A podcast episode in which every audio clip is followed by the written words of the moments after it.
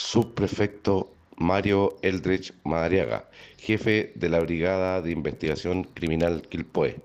Detectives del grupo MT0 de esta Brigada de Investigación Criminal, en un trabajo en conjunto con el Ministerio Público, lograron la detención de dos hombres y dos mujeres